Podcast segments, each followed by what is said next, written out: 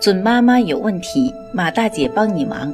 大家晚上好，我是妇产科医生马天平，大家也可以叫我产科马大姐。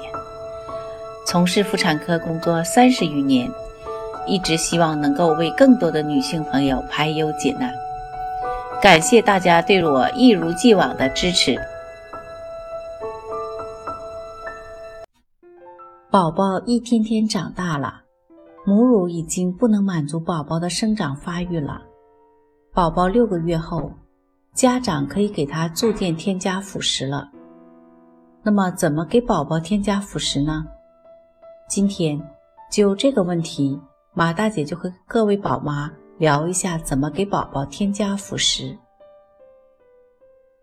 宝宝六个月后，家长可逐渐尝试给他添加富含铁的婴儿营养米粉。一到两周后呢，如果宝宝在食物接受上没有出现异常，比如湿疹、腹泻等过敏问题，就可以考虑依次逐渐添加菜泥、果泥、肉泥了。每个阶段的进食量、奶量、辅食的性质等都会有所变化。这里为大家整理出各阶段宝宝的进食需求，以供家长参考。七到九个月的宝宝。在这个刚开始添加辅食的阶段，主要是让婴儿适应新的食物，并逐渐增加进食量。辅食添加初期，建议单次喂食时呢，先喂辅食后喂奶，一次吃饱。初期呢，家长最好选择宝宝健健康康，而且情绪也比较好的时候开始添加。频次呢，母乳或配方。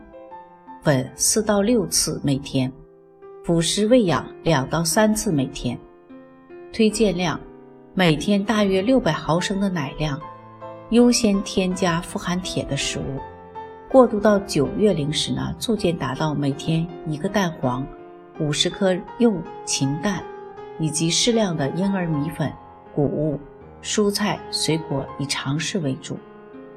辅食质地从刚开始的泥糊状。逐渐过渡到九月龄时，带有小颗粒的厚粥、烂面、肉末碎菜等。此阶段，家长需有意识地引导宝宝适应家人的饮食规律，逐渐停止夜间喂养。十到十二个月的宝宝，这阶段的宝宝应该尝试并适应多种种类的食物。在继续扩大婴儿食物种类的同时呢，还需要增加食物的。稠厚度和粗糙度，并注重培养婴儿对食物和进食的兴趣。频次：母乳或配方粉呢三到四次每天，辅食喂养呢两到三次每天。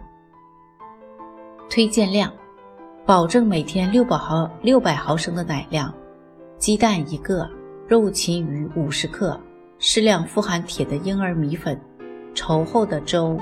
软饭、馒头等谷物类，辅食质地各种厚糊状或小颗粒状的辅食，尝试不同种类的蔬菜水果。在这一阶段，建议家长为宝宝准备一些便于用手抓捏的手抓食物，鼓励宝宝自己吃。停止夜间喂养，一日三餐的时间与家人大致相同。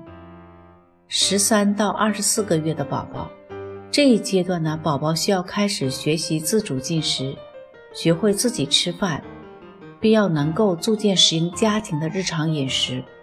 随着宝宝自我意识的增强呢，此时家长需要引导宝宝使用勺子等工具自己吃饭。频次：母乳或配方粉呢，三到四次每天，辅食喂养三次每天。推荐量。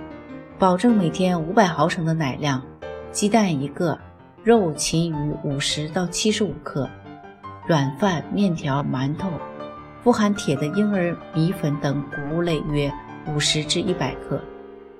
辅食质地，宝宝应与家人进食一日三餐，继续尝试不同种类的蔬菜和水果，尝试啃咬水果片或煮熟的大块蔬菜，增加进食量。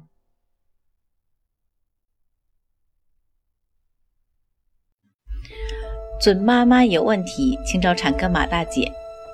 那么今天的分享呢，就到这里了。如果有孕育方面的问题呢，可以加我的助理微信“妈咪助理”，拼音呢就是 M A M I Z H U L I。好，我们期待下期再会。